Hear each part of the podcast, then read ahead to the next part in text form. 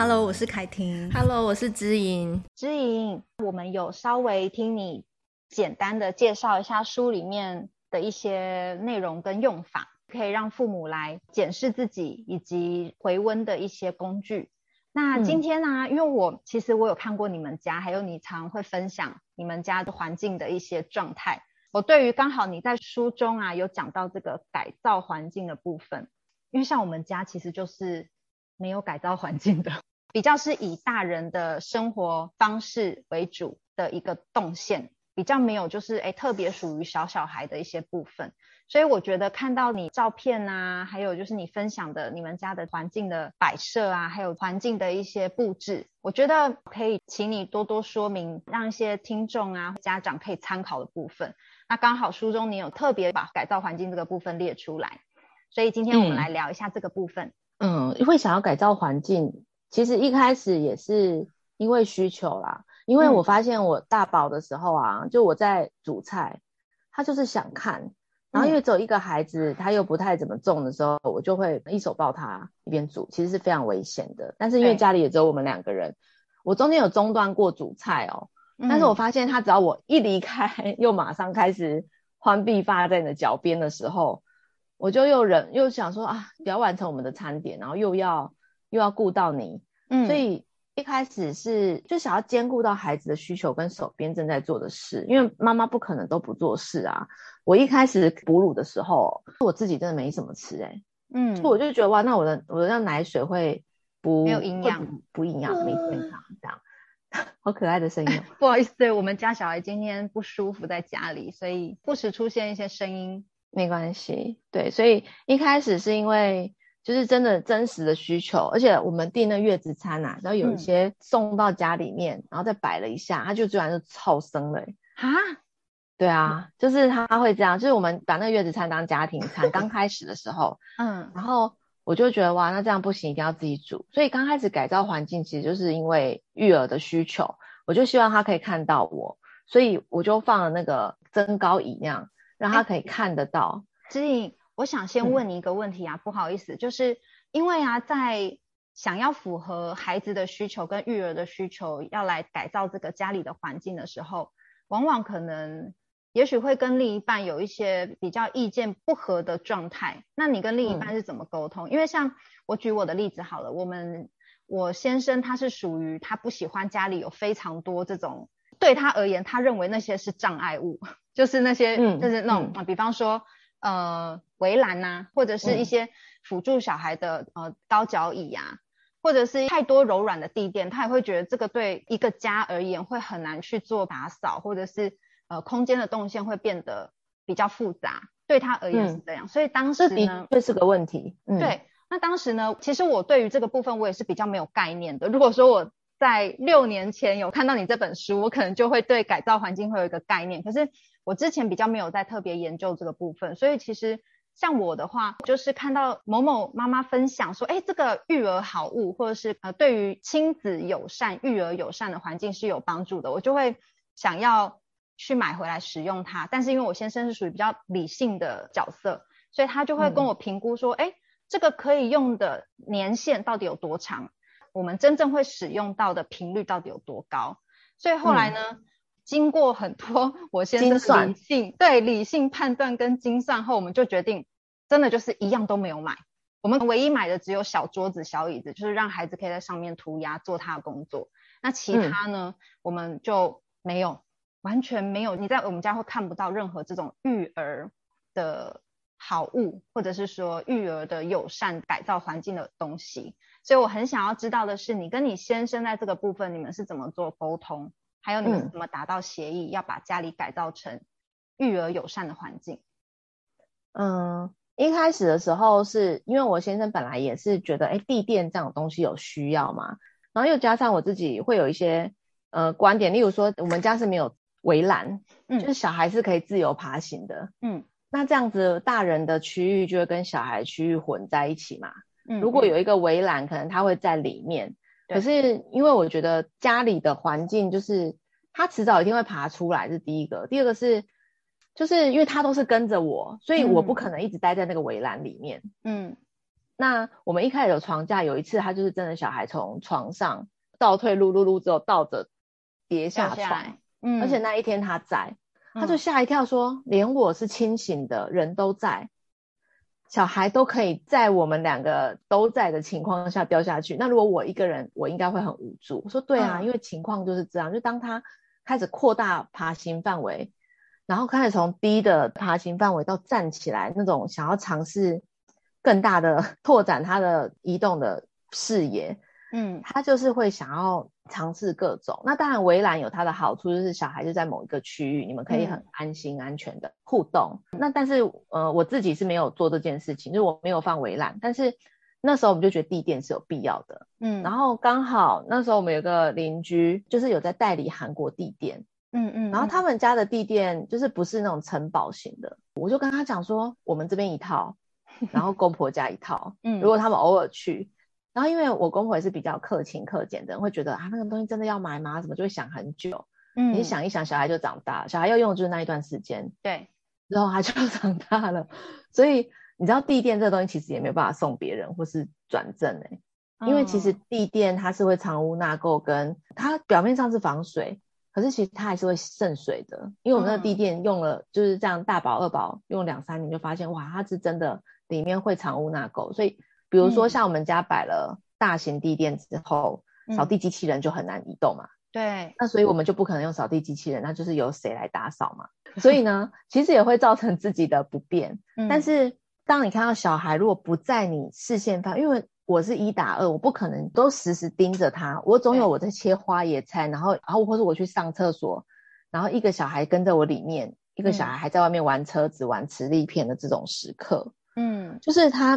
其实是会有脱离你视线范围的时刻，嗯，所以我必须要把我的家弄得很安全，他们才有办法在我看不到的某些时刻，可以也是安全的存在啊，嗯，那所以后来比如说像我们家原本是铺那个低矮攀爬架，就是用增高的嗯洗手台的那个架铺成低矮攀爬架，后来我们就真的买了一个攀爬架，是因为第一个我大宝他大概那时候快要两岁。大概一岁十个月，他是能控制他的身体跟爬得很好的，跟走得很好，很稳。嗯、所以我建议小孩一岁十个月以下，先真的不要攀爬架，因为他如果爬上去了，你是一颗心悬在那边。对，嗯。那如果假设他对他自己身体控制力很好，你又可以陪他在攀爬架里面讲故事什么，他会是一个很安全的秘密基地。嗯。然后他们两个现在也都会窝在下面讲故事，或是玩。嗯，然后两个一起爬上去，坐在上面吃水果。嗯，就是他们对身体的控制力是足够，然后小孩又有爬的需求，所以这一切其实都是有他的小孩动作发展去支撑，不是随便买的。所以在我的书里面也有提到，我们其实，在第一个家是有沙发的。嗯，可是那个沙发就是小孩也很容易滚下去。原本我们是想说，哎，小孩其实在客厅，我们如果人在客厅，那他睡在沙发上是很安全。因为他接接下来就会开始滚动，因为他不可能一直被绑着，嗯，那就很可能从沙发上面跌落，或是你就算把它放在地上，你也会觉得好像会把它踩到，然后把它放在地上的床，它会翻出去，就是这种各种，嗯，尤其是那个床尾啊，好好是好在小孩会被框在那里，可是框没几个月之后，你小孩爬床尾被夹在床尾里面，或是爬床尾被反弹弹出去弹下去，嗯、就是也是很惊恐，所以。后来我们的床是直接落地，没有床架，但是地板上是有地垫的，就是没有说完全接在地上。我们家也是哎、欸，我们家是有沙发，但是我们因为我们本来一结婚就决定会生小孩，所以我们就是连茶几呀、啊、什么都不买，所以我们家呃对友善环境大概就是客厅，客厅是非常非常空旷的，就小孩可以在那边玩耍，嗯、然后跟床也是。哦，我们有我们两间房间的床，其实都算是不高，但是有一次有一间房间本来是有床架，那因为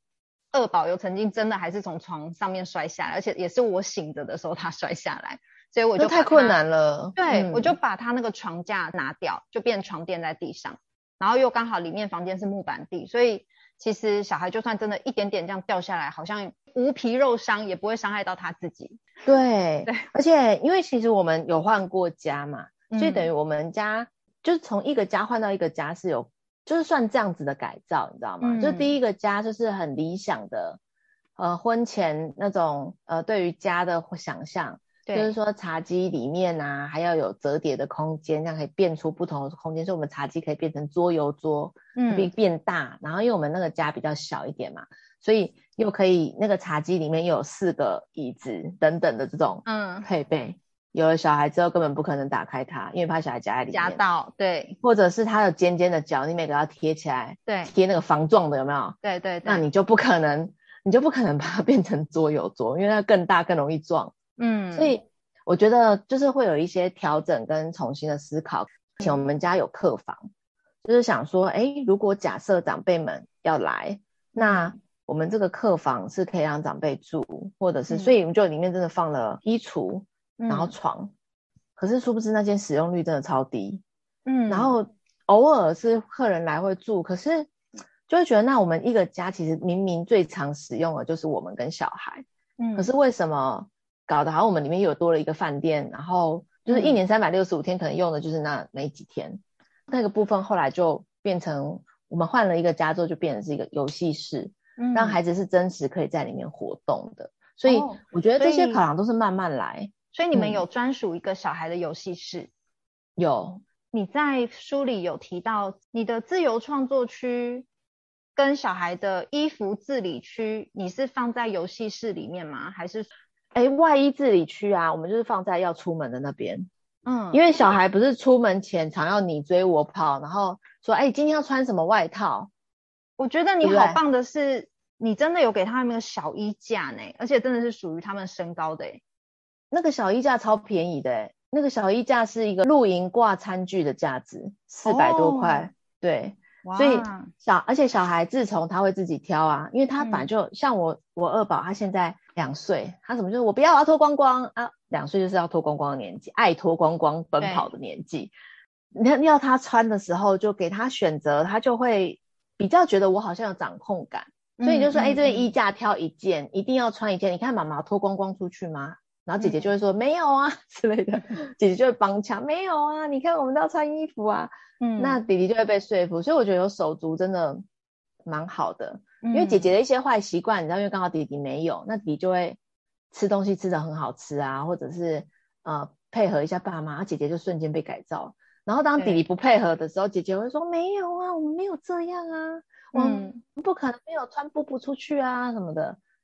就是他就会帮腔，对，然后弟弟就觉得好像是这样哦，然后就 莫名其妙妥协，跟一打一有点不一样。不一样。嗯、那对，然后我们的外衣区是在客厅要出门的地方，嗯，所以那些外套他们自己挑，挑的都会是父母已经挑选过了，对，就是例如说不会太薄，嗯，就是我夏天就换薄的嘛，像现在都是防蚊的，可是冬天的话，他们怎么挑就是一定会符合保暖的需求。对，那我们第一个是我们就很难崩溃啊，不会崩溃嘛。嗯，那第二个是他又喜欢，他还会说我要穿的是有这个，嗯、呃，可以怎么珍珠扣子的，弟弟的也要穿珍珠扣子，他顺便帮弟弟拿一件，然后弟弟莫名其妙也穿起来。嗯，所以就是出门不用吵架，挑袜子不用吵架，然后挑袜子这个就是来自你的灵感，因为你有跟我讲过，那个之前你们在家里面说袜子跟鞋子区要离比较近一点。哦，对，我跟你聊天的时候聊到，我以前还没有结婚的时候的习惯是袜子我都跟衣服放一起。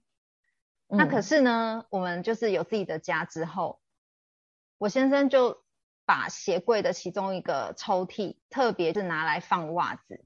我就一开始我觉得很不习惯，为什么袜子要放那边？可是后来我觉得这真的是有它的道理耶，就是啊，我本来出门就是要穿袜子穿鞋子。那我已经走到门口了，没穿袜子，我还要跑回房间拿，然后再出来穿鞋子，好像动线很奇怪。所以先生就把那个袜子放在跟鞋柜是一起的时候，我就觉得哇，真的是太方便了，聪明的做法。对啊，对啊，而且衣服自己去旁边应该有个小椅子，他莫名其妙就是完成这一切。嗯，然后就在椅子上，因为他们有个小椅子嘛，对，就是可以在椅子上直接穿完鞋子出门。嗯，而且鞋子你一定要挑是你能接受的哦，例如说他们如果要去学校。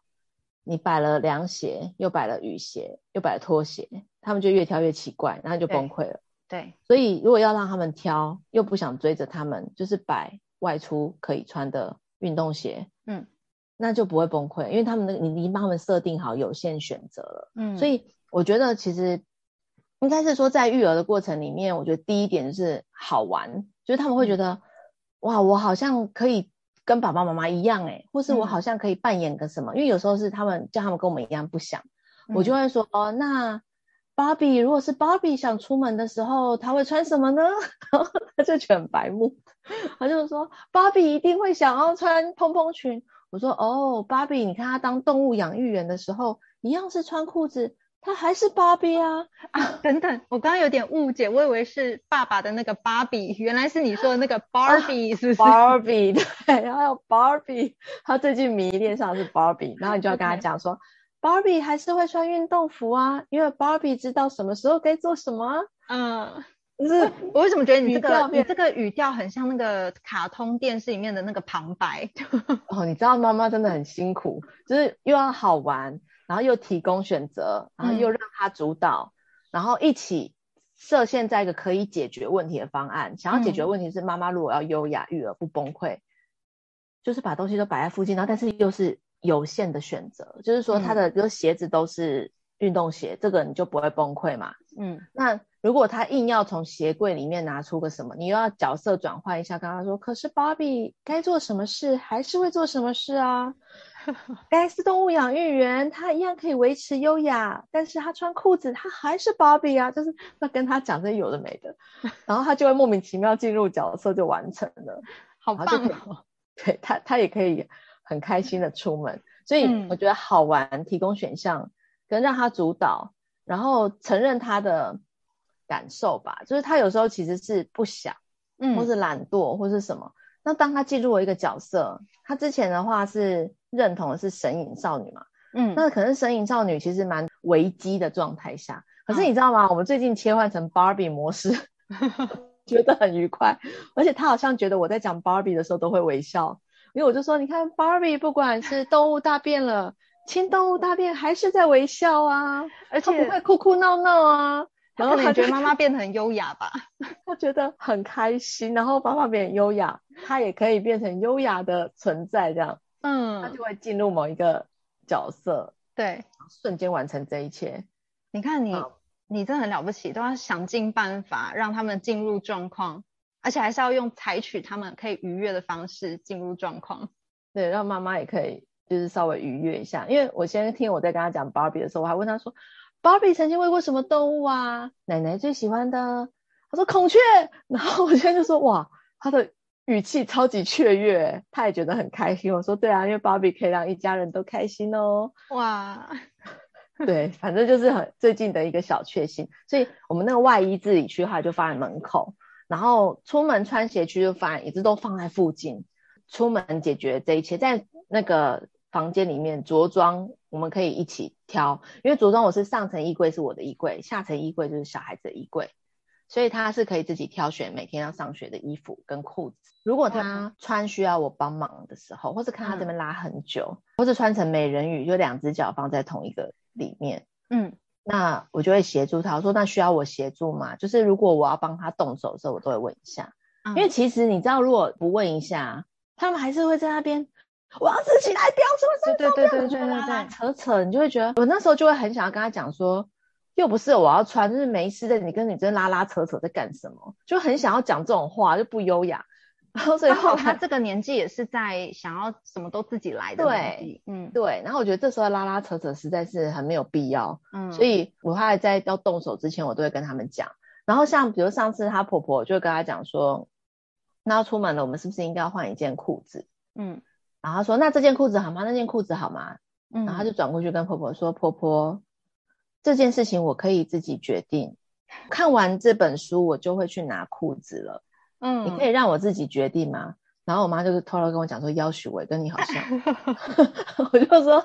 因为就是他可以自己决定，而且他看完你就只要盯着他有没有完成，看完之后又去拿裤子就好，因为他自己承诺的嘛。对，所以小孩愿意负责的时候，我们真的就不用插手，独立并不是丢给他一个人做，嗯，看着他怎么去完成这件事，然后需要帮忙的时候再出手就好。所以我觉得环境上有一个这样的区域。可以让他们所谓做自己嘛，就是